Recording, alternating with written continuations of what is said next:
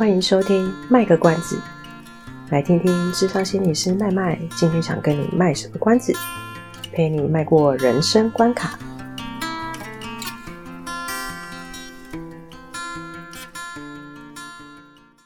大家好，我是麦麦。大家好，我是阿猫。喵。我们要承继上一集，还是有那个？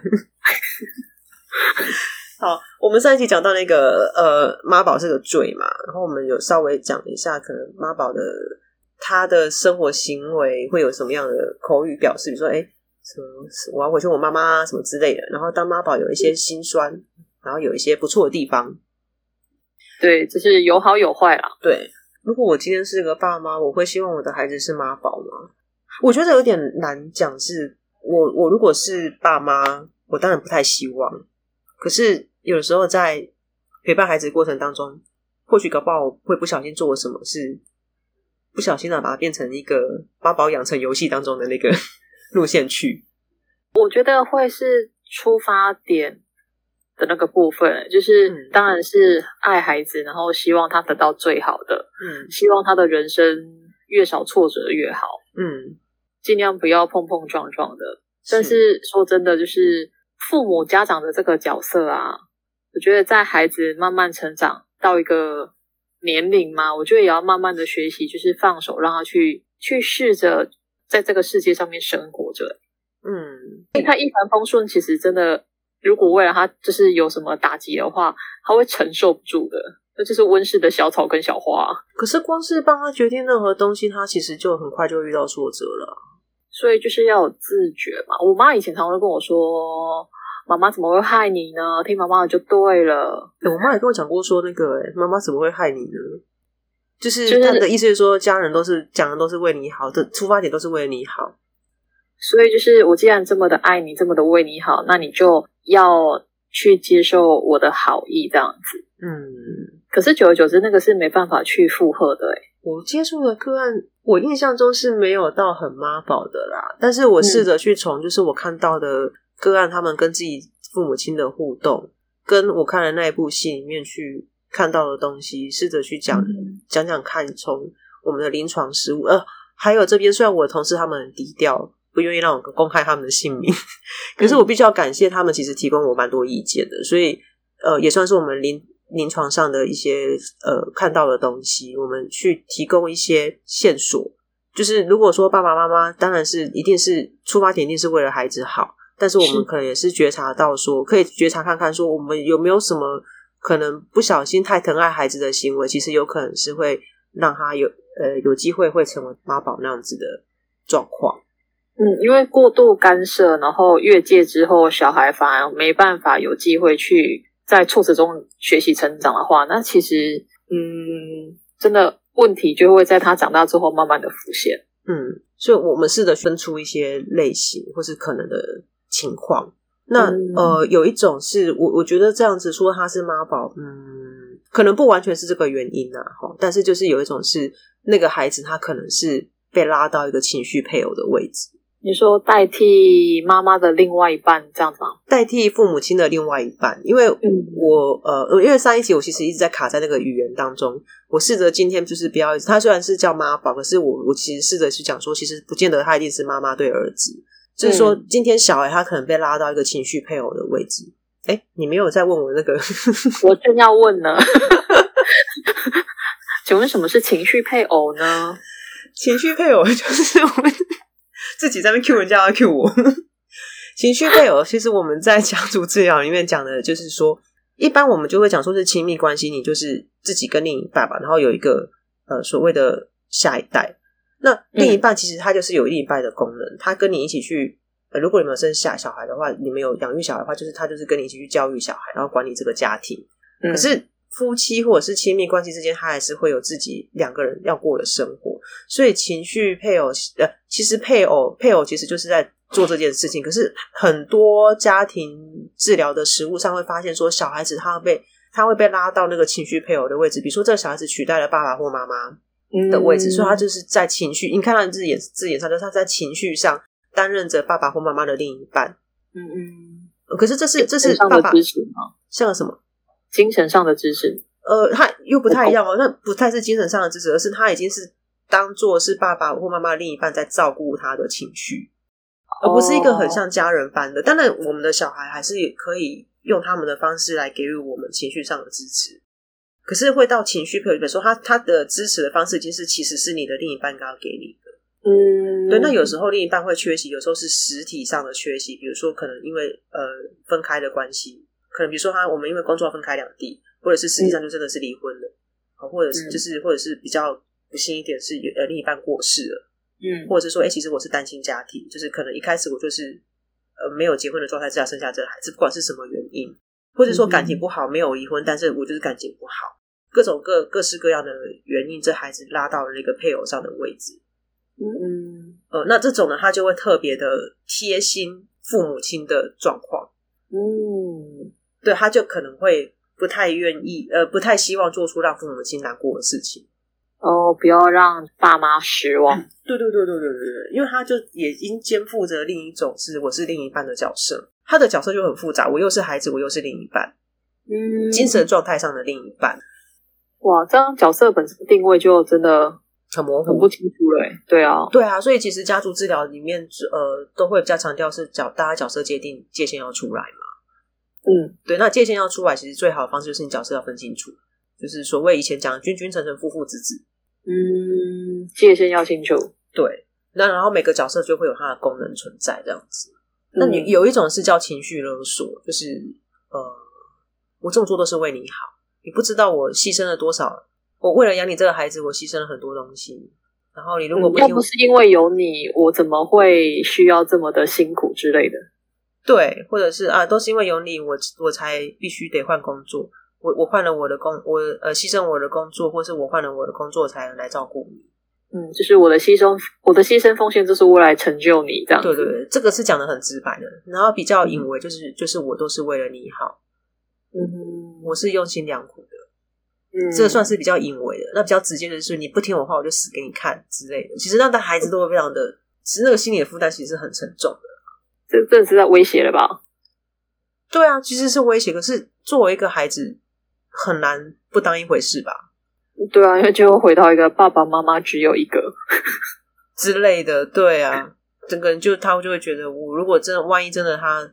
爸爸妈妈因为这样就是跑去自杀或什么，我不就很，我就不笑，对我就不笑，我就很难过啊，我千古罪人，真的，所以他他可能就会因为这样子，他就顺着爸爸妈妈的决定，好，你帮我决定的都是好的，嗯、都是对的，我我就不会有任何的拒绝或者是有自己的想法这样子，嗯嗯，这是其中一种可能，嗯，听起来蛮蛮辛苦的，可是可是如果是情绪配偶那个的话，我觉得哈。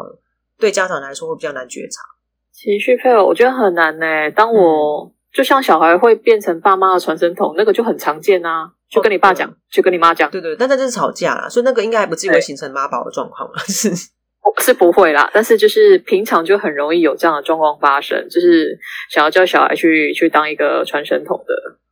对对对对，呃，传传声筒。可是这个我觉得比较是家庭治疗的另外一个议题啦。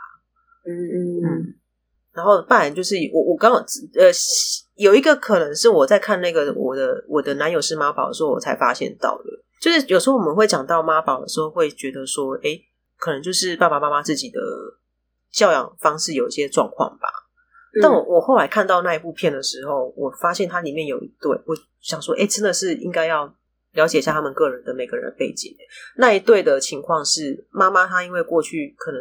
丈夫突然之间不见，但我我因为我忘记他是什么原因不见了，所以她也会很担心小孩子也随时会不见，会不会复制先生的那个对状况？对对对啊，因为先生不见之后可能是过世吧，就是就不见了，所以他就变成说，他就会觉得他跟这个孩子是相依为命的，所以他不仅、嗯、他不仅会跟这个孩子的关系有够紧密的，而且他还会因为呃很怕失去这个孩子，所以他就不太喜欢让他。从事任何觉得有危险性的工作吗？活动，嗯，的工作可能是对，或是从危险性的活动，就变成说他就会觉得，只要任何让我觉得我可能会失去这孩子的，对我都不欢迎。所以其实那个东西也会，可是因为他们相处就已经很紧密了，所以那个孩子其实他也感受到这个东西，他也会有点离不开妈妈，就是说他不放心离开妈妈。嗯，对，所以他可能就会觉得啊，好，如果妈妈这样做会比较开心的话，那就让他这样子做。哇，那全部都绑在一起了耶！是啊，是啊。然后如果这个妈妈的状况，她又呃有一些，算是我觉得应该是基于过去的创伤了，所以他就、嗯、那个创伤就会让他变成很担心失去。所以他的议题其实不是因为跟这孩子的，我我倒觉得如果是这样的情况，倒不是因为。真的单纯的怕失去孩子这件事，其实是有一些他的创伤是需要去解决。嗯，过去经验影响到他现在的作为，对，影响他现在的人际互动，或者是呃人际互动他还没有演出来，但是我的意思是说，他可能就影响他现在对重要他人的相处之间的状况，这样子。所以儿子很像是他人生的浮木了，哎，哇，而且是那个 溺水的时候抓的那个浮木，是是？然后儿子其实本身是一只树枝，它不是木。哦，对，因为哎，我觉得你的形容很有画面。我为什么会突然很有感慨？是因为，因为他是从小孩长大的啊。嗯，然后所以他那时候抓的时候一定是那个树枝的状态，它不是一块木嘛。现在讲它不是一块木，它是树枝。可是那个那个树枝，它要硬把自己撑成一块木。嗯，那其实也我有点没办法想象哎。他可能不知不觉自己成为一块木，不知道。那那个还有一种就是。我们讲关系太紧密，那个就是一个有一种就是共依附的状态。那个共依附就比较是有一点类似相辅相成的状况。你说好就一起好，坏就一起坏。呃，相辅相成就是说这个东西不是只有单方面的，而是两方面都有共同演出。哦，一定是两方面都有做了些什么让这件事情成立。但我们在讲共依附的时候，比较多会提到的是像药瘾、毒瘾或酒瘾这一类的例子。通常我们讲依附关系，会讲的是就是小孩对父母亲嘛。嗯，我会我会因为有一个长大然后需要被养育的需求，然后一个爱爱的需求，然后我们一定是刚开始是先从我们的父母亲去寻求这个爱啊，然后那个陪伴啊，那个关怀的东西。嗯，这依依附关系，然后就演变成对外的人际关系也会有这样依附关系，或是对呃另一半会有这样的亲密上的亲密关系上的依附关系。那通常我跟父母亲的依附关系是什么样的？通常我就会有可能会呈现在我的人际状态上，或者是亲密关系状态上，会复制，对不对？嗯，对，因为这是他习惯的人际互动模式。然后共依附，嗯、可是依附关系有时候，他共依附是一个，比如说呃，像酒瘾，像之前我看那个《沉重人生》的时候，他就会有一种就是共依附。我讲一个例子，就是有点类似说。这个孩子他透过要跟爸爸不断的索求金钱或者是什么，让他去买毒品。嗯，他用这个方式在跟爸爸索求爱，他认为的爱。那爸爸其实也不喜欢小孩子吸毒，可是他还是会给这个钱、嗯、去给小孩子去买毒吃，嗯，或者去买很多的东西吃，把他自己撑到很胖，然后是让他去买酒去酗酒。嗯，而他某种程度上也需要透过于照顾这一个人。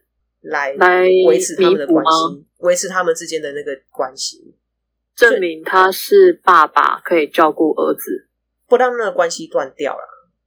哦，对，所以他其实是有一个共依附，就是共嘛，就是一同一同去形成这个依附关系。他们就像我们刚刚一直讲，很像连体衣一样，它是一个心理上连体衣，就这样绑在一起了。所以就是一个巴掌拍不响的那种。嗯，对啊。当然，我们也说有以以前会讲说依附关系，有时候是因为在教养上的时候，可能比如说我对这孩子呃的回应过多或过少啊。当然有一些也是那个孩子本身的天生的个人的那个特质也有关系。嗯，对。但是共依附会有一种就是，其实那个爸爸妈妈他也想要从这一段亲子关系去取得那个依附关系，各取所需嘛。是啊，所以那个共依附可能就嗯。孩子也想讨，有有点就是孩子也想讨爱，妈妈爸爸也想讨爱，嗯，欸、他们然后他们在这么健全的一个关系，对，所以他们就会形成一个一一个如此特殊的一个所谓的共依附的关系，然后就可能变成一个妈宝的那个样子，就是变长大之后，可能小孩子想要去发展亲密关系的时候，他就会觉得是断不开，他自己心理上也没办法好好的跟爸爸妈妈这边断开，嗯，对，哎、欸，我觉得这样讲讲有点可怕、欸。就还蛮彼此牵挂，然后跟就是好处是对，好处就是好像彼此彼此牵挂，彼此很关心。就是他他在没有发生阻碍的时候，一切都很好，对不对？嗯。可是这世界真的好小哦，就是如果只有这样子，你彼此，这世界太小了。哦哦，你说世界好小就是这样，就是对啊，就好像生活很狭隘，对不对？就我的眼中只有你，你的眼中只有我。对啊，对，这这是有点可怕的事情啊。那所以也难怪，从有第三个人进来的时候，那个视同威胁，对，那个妈宝就会就会出现那个石进秀，就会觉得说天哪，威胁进来太可怕，太可怕了，这样子。嗯，这真的是太可怕了。然后有的可能是家长本身控制欲强吧，主导性比较强的那种。哦，对，我刚刚是讲太直了，对不起各位家长。就是那个家长可能，呃，本身会有一些，嗯，可能是因为不安全感，或者他过去的一些个人议题，或者是他比较容易焦虑等等因素，他会觉得他需要掌控很多东西，才可以获得一个安全感吗？对，或者是觉得他本身就是一个很单纯的、很单纯的掌控权的议题。我只是想要大家都听我的，听我的准没错。对，我，我觉得这两种都有可能。一种是因为基于不安全感，所以我我需要很多东西，我要把它确保一切都在我控制之内。嗯嗯嗯。那这是这个呈现出来是一个好像我有掌控权嘛？那另一种是我单纯就是觉得我就是要说我在那个心理上位置，我是一个在上面的人。嗯嗯嗯。可是我觉得其实这个心理位置其实也是有一种基于不安全的关系。你说什么关系？也是基于一种不安全感，才会想在那个位置上维持住。哦，我当时讲有点模糊啊，有一点呢、欸。我刚刚在想象，就是如果是真的，就是你刚刚说很控制欲、控制欲很强的一个，有点像是他就是在下棋的人，就是一切就是由他决定。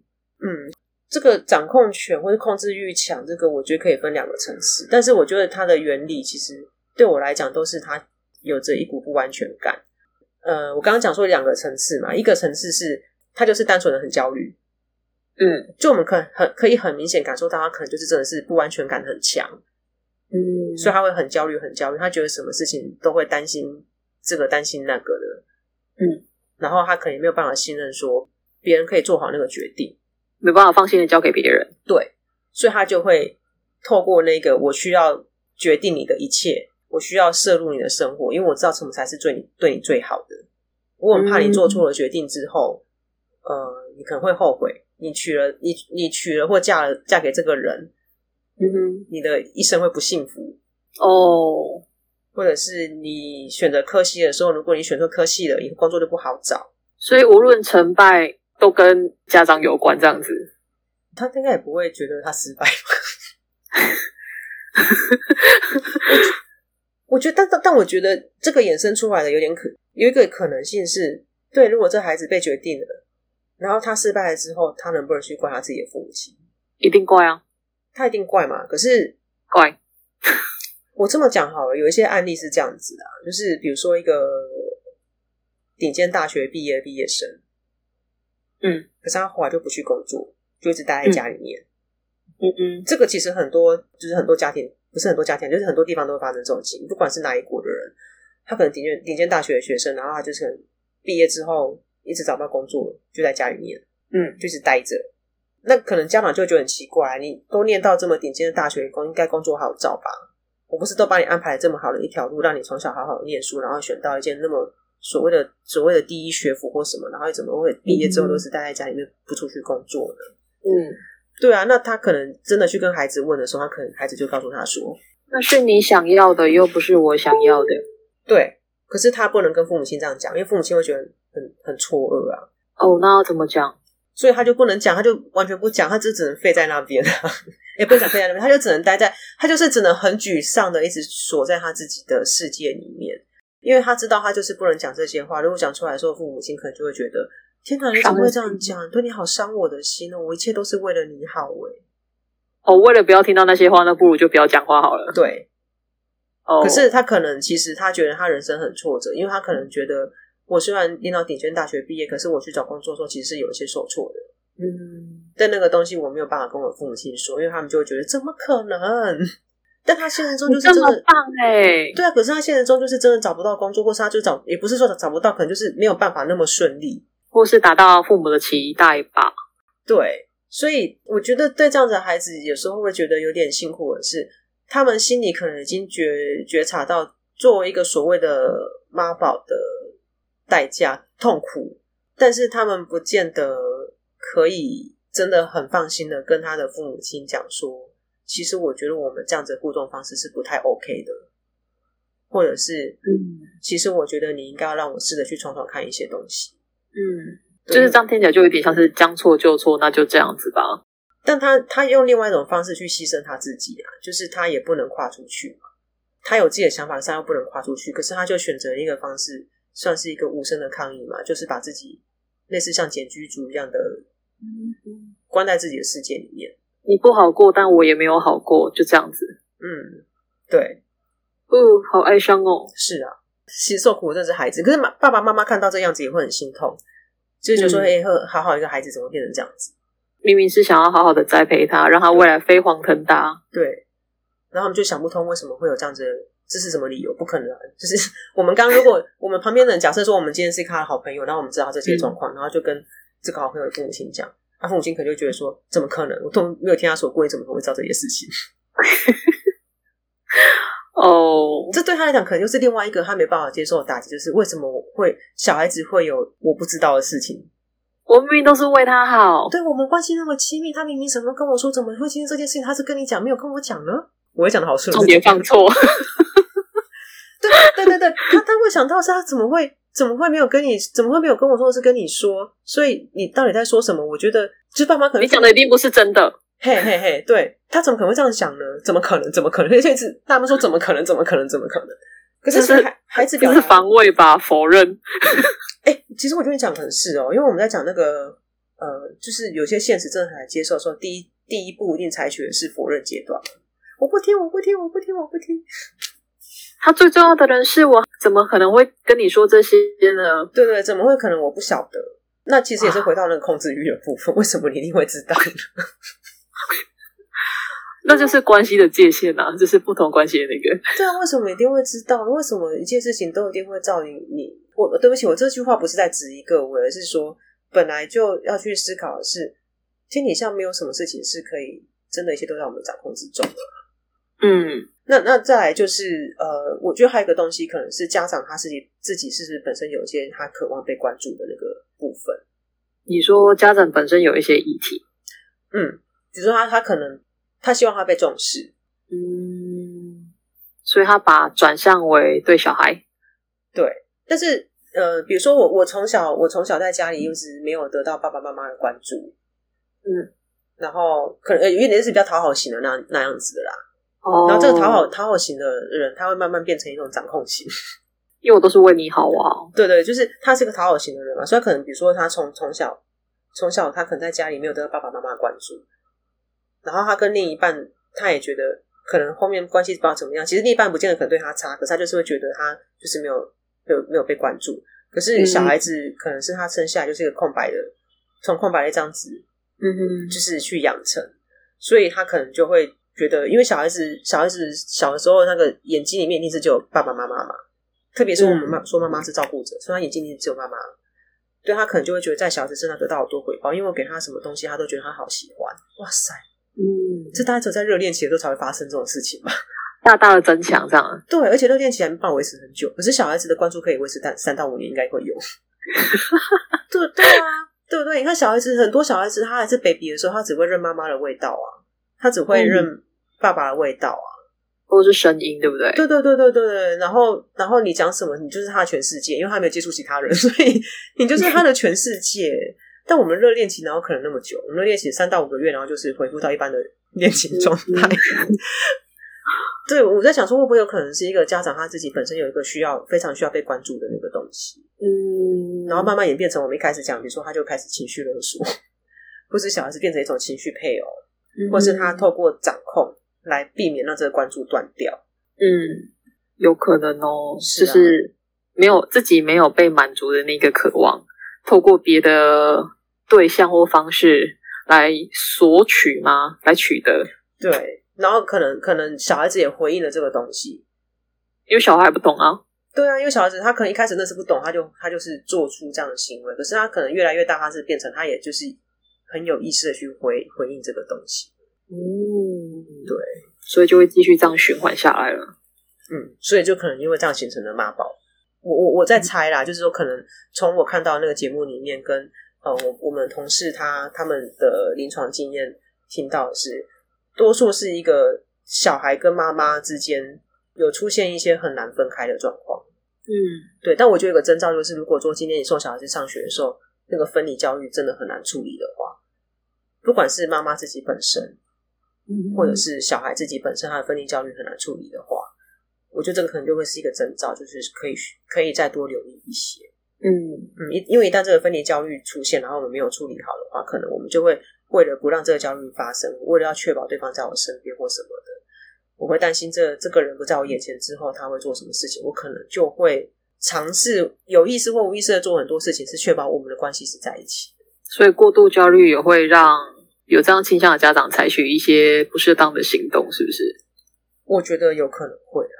对，因为实物上我们看到很多呃小朋友，就是他在上小学的时候有所谓的分离焦虑的时候，蛮多的情况是他们的父母亲其实自己本身也是比较容易焦虑的人。嗯，就是有些小孩子，有一些爸爸妈妈送小孩来上学，然后就是开学一年级开学，然后在那哭个稀里哗啦的，爸爸妈妈说你进去了，进去了，然后就走掉了这样子，爸爸妈妈就走掉了，嗯、然后孩子哭一哭，其实老师哄一哄，他在新环境就好了。对对对，但是真的是有些爸爸妈妈，你就看到就是在那边十八想送，然后我们就说不要再送了好吗？你可以赶快，你越送他就会越舍不得，越舍不得他就越不想进去，越不想进去他就越哭越大声，他就会期待你把他带走，然后你又心里在那挣扎说，我应该把孩子留在学校，但是我舍不得。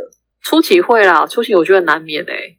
对，所以就是变成说父母亲要很有警觉，就是你发现自己有点舍不得这孩子，这个时候我们会建议你先很坚强的。把孩子放在学校交给老师，嗯，然后离开之后，你们伴侣之间可以去好好的讨论这件事情，嗯嗯，呃，去去让你们伴侣去做彼此那个支持。哦，这这是蛮重要的一环。对啊，如果说你觉得你的伴侣不可靠，是个猪队友，或者是说你你真的就是因为生活上是因为是单亲，你可以找你的可以信任的人去讨论这件事情，把这份焦虑给处理掉。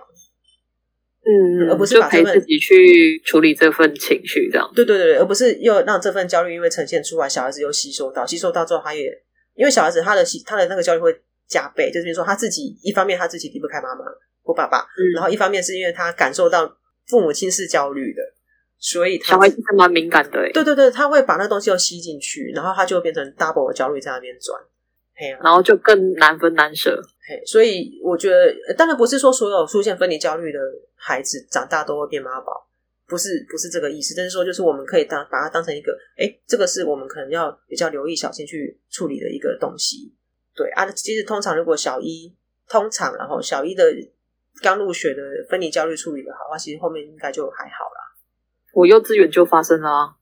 哦，对哦，现在要提前到幼稚园，忘记了，因为大家其实大家现在都是会尽量就是早一点送幼幼班或干嘛的。对，幼稚园其实就会了。对对对对对，嘿呀啊，啊！如果他幼稚园就有处理好的话，其实到小一也许会有一波，因为环境不太一样。因为有些孩子他本身就是教育特质比较高。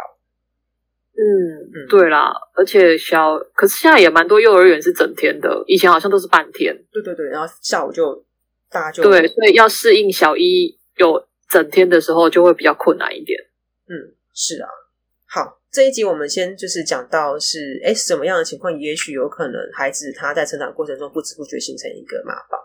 那我们下一集会再讲到说，那我们所以可以怎么做，可以让我们尽量避免养出妈宝小孩。对啊，不要不要养当妈宝小孩比较好，你们自己心理负担也会比较小一点。就是大家可以多，就是呃，增加，就是那什么，提高自己的敏感度吧。对对对对对，对啊，是。好，那我们就下一集见喽，下期见了，拜拜，拜拜。以上是我们这次的节目内容，谢谢您的收听。如果您喜欢我们的节目的话，欢迎订阅我们的节目，或是到粉丝专业路上有个心理师追踪暗赞。若您对节目有任何的想法，欢迎留言让我们知道。下次再见，拜拜。